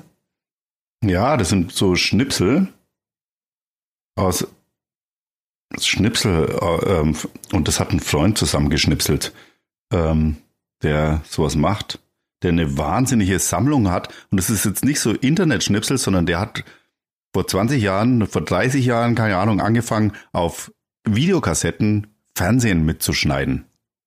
Sachen, die er irgendwie cool fand oder verrückt fand. Und er muss ein wahnsinniges Archiv zu Hause haben. Jakob Rotter heißt er. Mhm. Und den haben wir da, den, der hat es dann gemacht. Wenn man an dieses Hobby von früher denkt, dann mm, muss man schmunzeln, aber man sieht, ähm, das za- zahlt sich irgendwann vielleicht aus, dieses Mitschneiden von, Richtig. ja, ja. Ja. Geht da auch ein bisschen um, um Magie und um und, und solche Sachen, die mu- musst du an einen früheren Song von der Robocop Kraus denken, wo es auch um Löffel Magie. verbiegen ging. Ja, Uri Keller. Ja. Ja. Ja, komisch. Ich komme da immer wieder drauf zurück. Magie. Eigentlich sind wir eher der aufklärerisch, aufklärerischen Gedanken verschrieben. Ja. Aber manchmal haben wir, äh, erlauben wir uns auch magische Momente. ich glaube, das Lied feiert eher dieses, das Musikmachen als magisch. Ja. Mhm. Zähneknirschend geben wir es zu. Ähm, das it's magic. Mhm. Äh, Giant of Love heißt der nächste Song und er beginnt mit den Zeilen Now look at you, mother of two, you're a walking revolution. Ist es Ja. äh, eine Hymne an alle Mütter oder was ist, was ist der Song? Ja, alleinerziehende Mütter. Wahnsinn. Mhm. Wahnsinnige Menschen. Ja, ja, kann, Ja, kann man einfach durften wir, durften wir ähm, feststellen. Wir. So, so, sollen, sollen wir den Podcast doch noch etwas privater werden lassen an dieser Das Stelle? wird schon ziemlich privat. ja. Ja, Ja. Kann, kann, man, kann, man, kann man so stehen lassen. Müssen wir, müssen wir vielleicht gar nicht. Außer du willst doch weiter Ausführungen dazu. Nee, nee, das ist gut. Ja. Das ist die, das feiert, das feiert die alleinerziehende Frau.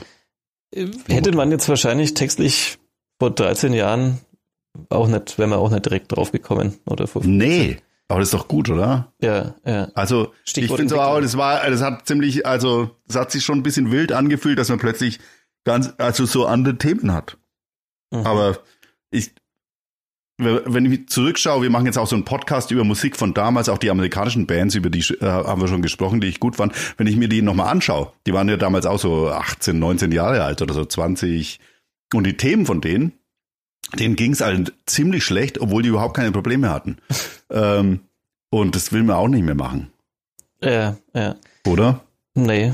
Das, Nee. das, ja, ja, absolut. Also das war jetzt schon lapidar, die hatten schon teilweise Probleme, aber ähm, man steht halt so am Anfang und des Lebens und äh, da fühlt sich ganz schwer an, das ist ja auch berechtigt irgendwie so, das ist in Ordnung, ähm, das auch mal so auszudrücken, aber ich, ich stehe jetzt wo ganz woanders und ähm, bin auch froh, dass ich gar nicht die Zeit habe, sich mich mehr um mich so selber so abzudrehen, sondern es gibt halt handfestere Probleme. Ja, durchaus. Und das hat sich halt getan und das, das darf man schon in den Texten auch mal ähm, mit einfließen lassen, glaube ich. Mhm, absolut. Ja.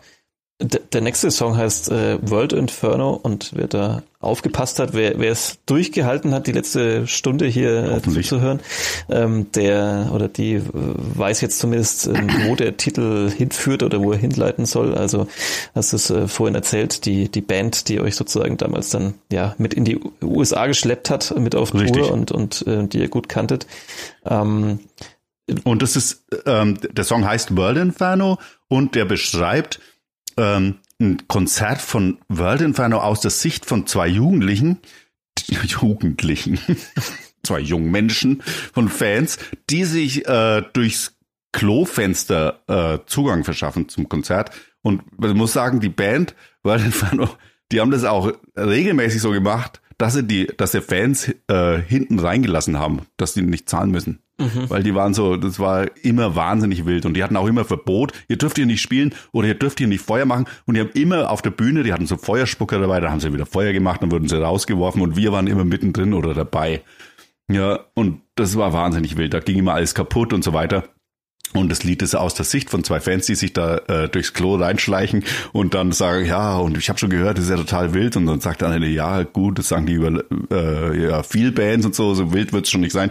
Und dann ist es aber wirklich wild, aber auch wunderschön. Und das, so war das bei uns. Das war wild und wunderschön. Sehr schön. Äh, Das nächste Stück äh, heißt Cradle of Filth, ähm, äh, wie die gleichnamige Metalband. Und ähm, was ich tatsächlich immer an den Texten mochte bei eurer Band, war ja dieses Storytelling in gewisser Weise. Also dass es eben, ja, hatten wir jetzt vorhin schon, es ist jetzt nicht so ein Song über Liebe und total ähm, das eigene Befindlichkeitsfixierte, sondern es wird ein bisschen so, so, wie soll ich sagen, mit Geschichten rausgezoomt, wenn ich das so unbeholfen mal äh, sagen kann. Ähm, und, und manche Geschichten, ähm, die sind vielleicht auch real und manche sind vielleicht auch ein bisschen zugespitzt, keine Ahnung. Ist diese Geschichte hinter diesem Song so passiert oder ist es eine, eine Idee in deinem Kopf? Die ist genauso passiert. Cradle of Filth ist eine englische Band und die haben immer so weiße äh, Schminke mit so schwarzen Augen äh, und die sehen wahnsinnig gruselig aus. Und ähm, wie, so Teufelsanbeter. Und die kennen wir überhaupt nicht. Aber wir waren in Russland auf Tour ähm, vor, ja, also vor einiger Zeit, ich, vor 13, 14 Jahren oder so, länger, keine Ahnung.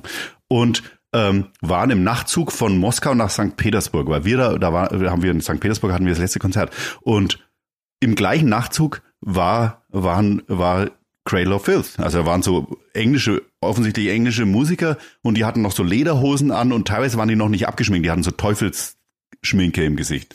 Erstmal so angsteinflößend, aber gleichzeitig halt auch schon äh, so, dass ich sage, okay, da gehen wir jetzt mal hin. Wer traut sich da hingehen? Und da, unser damaliger Bassist Peter war der Erste, der hat sich getraut hinzugehen und sagt, ja, seid ihr nicht Cradle of Filth? Wahnsinn, was macht ihr? Und so gab es halt so Smalltalk. Und irgendwann, das kommt in dem Lied auch vor, fragt er dann auch noch, seid ihr eigentlich Satanisten? Er, ich habe mit ihm nochmal telefoniert, als ich das Lied geschrieben habe. Er sagt, ja, voll peinlich, dass ich das gefragt habe. Und die haben halt so abgewunken, waren eigentlich voll nette, nette Typen, halt so nette Dudes. Und ich sage, no, uh, it's just part of the show, war die Antwort. Das ist, einfach, das ist halt nur Show, was wir hier machen. Ja, einfach ganz nette Typen. So, an sich schon eine ganz gute Geschichte. Und, ähm, und wir sehen die am nächsten Tag, äh, nach dieser Nachtfahrt, humpelnd aus dem Zug aussteigen und äh, fluchend, weil sie in der Nacht dann noch von, äh, von Leuten auf dem Zug verprügelt worden sind. Und äh, was die geflucht haben, war äh, To hell with those Nazis. Also die sind da von irgendwelchen Typen äh, verprügelt worden, weil sie wahrscheinlich, so nehme ich an in dem Lied, ähm, zu enge Lederhosen anhatten und äh, geschminkt waren. Ja, und so wird und, dann. Da, und genau, und ich sing, das ist ein Kniff von mir, ich singe das eins zu eins. Genauso wie es passiert ist. es war einfach so. Ja. Und so wird dann aus dieser Geschichte, die sehr alt jetzt eigentlich schon ist, äh, wird irgendwie eine brandaktuelle, wenn man dann auf das Weltgeschehen blickt und äh, Richtig. schafft einen. Und dann kommt es doch drin vor, dieses Weltgeschehen ein bisschen. Ja. Ich muss eigentlich die Cradle of Filth, die, die sind aber viel, sehr viel erfolgreicher als wir. Ich weiß nicht, ob die antworten, aber eigentlich wollte ich das Lied denen noch schicken. Ich, ja, da wird bestimmt einer von sieben Managern. Meinst du? Wird's im Postfach. Sie haben's, ja, das wollte ich unbedingt noch machen. Ja, bin ja. gespannt, ob die was sagen dazu. Ja, irgendwie muss es, muss es zu ihnen äh, dringen. Und dann vielleicht ja, ja eine. Weil das hat uns voll leid getan, dass die da verprügelt worden sind in der Nacht. Ja, und dann waren die auch schon wieder weg irgendwie. Naja. Vielleicht immer ich weiß auch nicht, ob die das so wollen, dass man die Geschichte erzählt, weil die wollen ja auch so böse ausschauen und in dem, in dem Lied kommen die als voll lieb rüber. Mhm. Vielleicht, vielleicht immer ein gemeinsamer Auftritt. Äh, ja, das wäre am besten. Interessante Mischung auf jeden Fall dann im Publikum. Ähm, Cannonball heißt der nächste Song. Ähm, welchen One-Liner willst du dazu droppen, wie wir Hip-Hopper sagen? Ist das so? ja. Ähm, da, ich bin in einer Kleinstadt groß geworden und als junger Mensch wollte ich immer abhauen. Hat mich erdrückt, die Kleinstadt. Da habe ich mich dann zurückerinnert, wie das war damals. ja. Grüße nach Hersbruck oder, oder, oder kommst du aus einer noch kleineren Kleinstadt? Reichenschwanden neben Hersbruck. Ich gehe da gern wieder hin, so ist es auch gar nicht. Ja. Aber ich wollte halt, ich wollte raus. Ich wollte raus, ich wollte die Welt sehen. Grüße, ja. Grüße hier in diesem Regionalpodcast. Ja, gern, ja. Under Control ist die zweite Single ähm, zu diesem Album. Ähm, und ja, ähm, auch, auch ein eher wieder eins von den Liedern Stuhlkippeln, würde ich jetzt mal sagen, so vom Sound Richtig. zumindest. Mhm. Ähm, ähm, der Hintergrund war, hey, wir brauchen noch eine Single und die muss möglichst tanzbar sein, damit wir es jetzt ins Radio schaffen. Eher Vielleicht. Nicht. Nee. Ins Radio schaffen wir das damit auf keinen Fall, glaube ich. ja, ja, nee, guter Song, glaube ich. Also, der kickt halt. So Banger, sagt man auf Neu. Neudeutsch. It's a Banger. Ja, der läuft gut durch und ist auch nicht so lang, glaube ich, oder? Zwei Minuten irgendwas? Der wird wahrscheinlich auch wieder das, das schnell neue, vorbei. Das ist neue Spotify-Format, zwei Minuten zwanzig, möglichst ja. schnell der Refrain, wobei, ja, ja, doch, er kommt relativ schnell, aber ob er die Hätte es fast nicht geschafft, weil er, er, fängt an und klingt nach ein bisschen wie Skandal im Sperrbezirk. Das habe ich aber jetzt nicht gesagt. Ich glaube, Markus, unser Keyboarder, bringt mich um, wenn er es hört. Eigentlich auf der Streichliste, aber dann doch gleich Single. Äh, ein klassischer Weg. Äh, ja, ja. Von vielen Sachen. Äh, als nächstes kommt, kommt Savages, ähm, der dann im Gegensatz zu World Inferno zum Song der mich musikalisch eher an World Inferno Friendship Society erinnert. Ja, ja, vielleicht. Vielleicht. Weil ja, da spielen auch zwei von denen mit. Auch auf World Inferno spielen zwei von World Inferno mit. Mhm. Übrigens, die, Sax die äh, Maura und, und Peter ähm, sind zwei Saxophonisten. Auch modern arbeiten. Ne? Du schickst irgendwie ein Lied nach New York und dann machen die was und dann schicken die es wieder zurück und dann klingt es total gut. Mhm. Voll geil. Äh, äh, Mega gut trotzdem irgendwie schade, dass diese Chemie, die man ja dann wahrscheinlich früher immer äh, quasi erzeugen wollte in einem Studio oder in einem Proberaum, dass, dass die dann da nicht entsteht, weil man das halt einfach in dem Fall gar nicht anders machen kann. Ähm, äh, ja, Hauptsache es klingt gut, ne? Das ist auch ein bisschen ein romantisches Konstrukt, diese Chemie. Also klar, die muss ja natürlich, du willst es als Band haben, vor allem wenn du live zusammenspielst, muss halt richtig gut klingen. Ähm, aber du kannst, es können auch manchmal Sachen total harmonisch und organisch klingen, obwohl sie, keine Ahnung, äh, völlig isoliert, einzeln irgendwie entstanden sind, aber gut in Szene gesetzt werden sind. Berührungsängste haben wir da keine, glaube ich. Mhm. Hm. Jean-Jacques Rousseau kommt in dem Song vor, also für alle, die nicht Anglistik in, an, der, an der V studiert haben, sondern vielleicht Philosophie, vielleicht ein Song für euch äh, da draußen. Ähm, All the Ideas, ein, boah, wie soll man das nennen? Ein, ein eher ruhigeres Stück, ein, ein Mantra. Mhm. ja. Ist, ist, ist, eine Endlosschleife. Ja. Oder? Ähm, ähm, ist auch so, also ihr hattet ja immer wieder so, gerade so in Richtung Ende eurer Alben, dann so ein bisschen diese, diese Mantras, diese vielleicht bisschen soulig, manchmal gospelartig. Ähm, wahrscheinlich wirst du mich jetzt gleich, wirst du durchs Mikro springen und mir diese Begriffe. Äh, ja, ganz egal. Ja. Nein. Äh, kommt es dann so, als brauchen wir noch einen ruhigen Song für, für, für hinten raus? Nein, man will einfach nur gute Songs machen und dann, und dann, wenn man zu viel hat, kann man noch auswählen. Dann kann man zusammenstellen. Aber erstmal will man eigentlich nur die Songs gut machen. Mhm. Man sucht jetzt nicht so nach der Ballade oder so. Aber wir haben immer schon gern ruhige Sachen gemacht auch. Mhm. Ja. Mhm. mhm. What I ja. Wanted heißt das nächste Stück auf diesem Album. Du darfst was dazu verraten oder ja, der Fall ist, I was good at not doing what I wanted. Also ich war immer gut drin, das zu tun, was äh, also äh, ich war gut drin, das nicht zu tun, was ich wollte, oder oder andersrum, ja. Und äh, das kennt vielleicht jeder, dass so ein, dass man manchmal Entscheidungen, falsche Entscheidungen trifft oder oder gar nicht so weiß, was man will. So, mhm. das, das so, das Thema von dem Song. Mhm. Mhm. The Boys No Good. Ähm, wir nähern uns dem, dem Albumende. Ja. Äh, da wird dann sogar äh, Französisch und Spanisch, glaube ich, mhm. noch gesprochen. Äh, wird ja. richtig international. Von einer Spanierin auch. Mhm. Die, die, da habt ihr dann einfach so mit dem Saxophon, Hier sag mal was. Ja, einfach in Spanien angerufen und Ja, genau. Hier, wir haben in Spanien angerufen. Hier sag mal was. wer, wer ist das? no good. Wen, wen, wen hören wir da? Wer spricht? Da hören wir Path, ähm, die für uns Konzerte veranstaltet hat, in, vor 20 Jahren angefangen hat. Mhm, mh. mhm. Ja, The Boys No Good. Das weiß ich gar nicht, wer das sagt. Das sagt irgendjemand, weil er oder sie ähm, so einen Ratschlag gibt. Vielleicht ist das nix mit dem Typen. Mhm. Weil der ist doch nix. Mhm. Ähm, der behandelt dich ja gar nicht gut. Ja, ob er recht hat, weiß ich auch nicht so genau. Wie oft Oder über sich selbst offen. habt ihr das gehört? Wie bitte? Wie oft habt ihr das selbst über euch gehört? Der ist doch nur auf Tour. Richtig, stimmt, genau. Ja, so kann man es auch verstehen, stimmt. Ja, er ist nie zu Hause. Ja, er ist nie zu Hause. Ja. Der ja. sitzt beim Abendessen dabei, aber der hört gar nicht zu. Der hört gar nicht zu. Er ist in seinem Kopf und äh, stimmt. Texte. Ja, richtig. Und dann haben wir noch, noch dann, dann denkt man, okay, klar, ein, ein ruhiges Stück ans Ende des Albums und dann ist es aus und, und, und trudelt so aus, aber nein, am Ende steht der, glaube ich, kürzeste Song, oder? Kann es sein? Ja, vielleicht. Ja. Ein, the, foul, the Foul Stench of Our Time heißt er. Mhm. Und das ist so, das, so ein Hardcore-Song. Ich glaube, sowas haben wir noch nie gemacht. so wie so Dead Kennedys oder sowas. Ja. ja so, aber wie aus dem Lehrbuch eigentlich. Ganz schnell. Ganz schnell. Strophe, Refrain, Strophe, Refrain. Kurzes Solo. Und, und Schluss.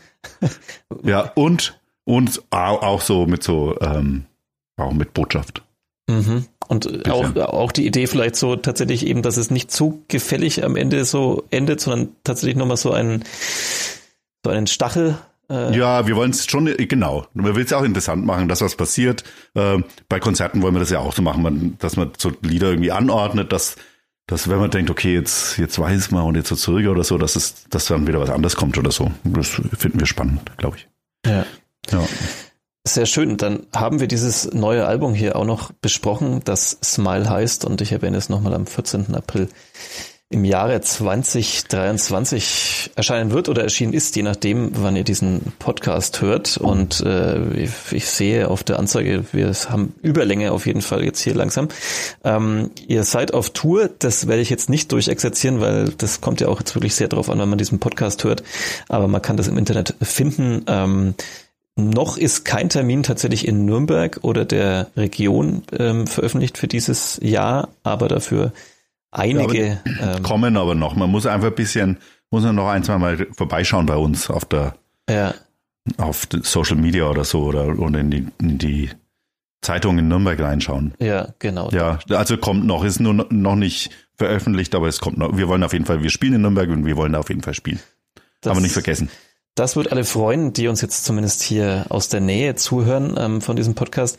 Ich möchte trotzdem noch so eine, so eine letzte Frage dann stellen, um jetzt nicht mit diesem Track by Track zu enden und vielleicht für diejenigen, die jetzt nochmal vorgeskippt haben, ähm, äh, ja, nochmal einen kleinen Redebeitrag äh, zu machen. Ich, ich bin ja eigentlich in, in erster Linie Sportredakteur und, und da höre ich immer von, von Sportlern, die ihre Karriere beenden, die sagen immer, naja, okay, dass ich jetzt nicht mehr irgendwie jeden Tag ins Training muss, das ist schon ganz gut und, und dieses Stretchen und, und, und was weiß ich, die Verletzungen mhm. und so. Aber was denen eigentlich immer allen fehlt, und das wissen sie schon, bevor es eigentlich aufhört so richtig, ist, dass sie sagen, ähm, das Schönste war eigentlich immer und was sie vermissen werden, ist mit ihren Freunden in der Kabine zu sitzen und blödes Zeug zu reden oder in dem, in dem Bus. Also beim Sport gibt's ja auch viele lange Auswärtsfahrten. Ähm, das ist ja ein bisschen vergleichbar mit so einem Tourbus oder mit diesem äh, Sprinter, den du beschrieben hast. Eigentlich. Das ist der Tourbus bei uns. Ja, ja. genau. Ähm, das, es ist wie eine ewige Klassenfahrt sozusagen. Ähm, ist das jetzt auch so ein bisschen der Grund, äh, nachdem alle ein bisschen die letzten Jahre ihre Aufgaben bewältigt haben, ist das so der Grund, einfach das jetzt auch nochmal zu machen, weil man dieses Gefühl dieser ewigen Klassenfahrt äh, nochmal spüren will? Das, das ist schon der Grund, das ist auch die große Falle natürlich. Man wird nie erwachsen. Ähm, und das ist schön und schrecklich zugleich. Aber ich freue mich drauf. Und ich glaube, Johannes kauft schon die Bravo ein für den Turbus. das, das ist doch ein wunderbares Schlusswort. Dann wünschen wir äh, viel Spaß mit Dr. Sommer oder wer inzwischen auch immer ja, äh, in der Wer Bravo, auch immer, ich weiß es nicht. Äh, den, den Ton Gibt's sie überhaupt noch? Ja, das, das sind so Fragen, das äh, sollten wir bei Gelegenheit mal klären. Äh, Thomas, vielen Dank für deine Zeit und ähm, euch da draußen oder Ihnen da draußen. Ich weiß überhaupt gar nicht, wie wir unsere HörerInnen hier anreden dürfen bei diesem Podcast. Ähm, bei Rockmusik ist es du. Ja, genau. Ähm, insofern passt es dann, glaube ich, auch. Ich glaube auch. Ja, Mitmenschen heißt dieser Podcast von nordbayern.de. Vielen Dank für die Aufmerksamkeit und Thomas, viel Erfolg euch mit dem Album und auf Tour. Vielen Dank für die Einladung.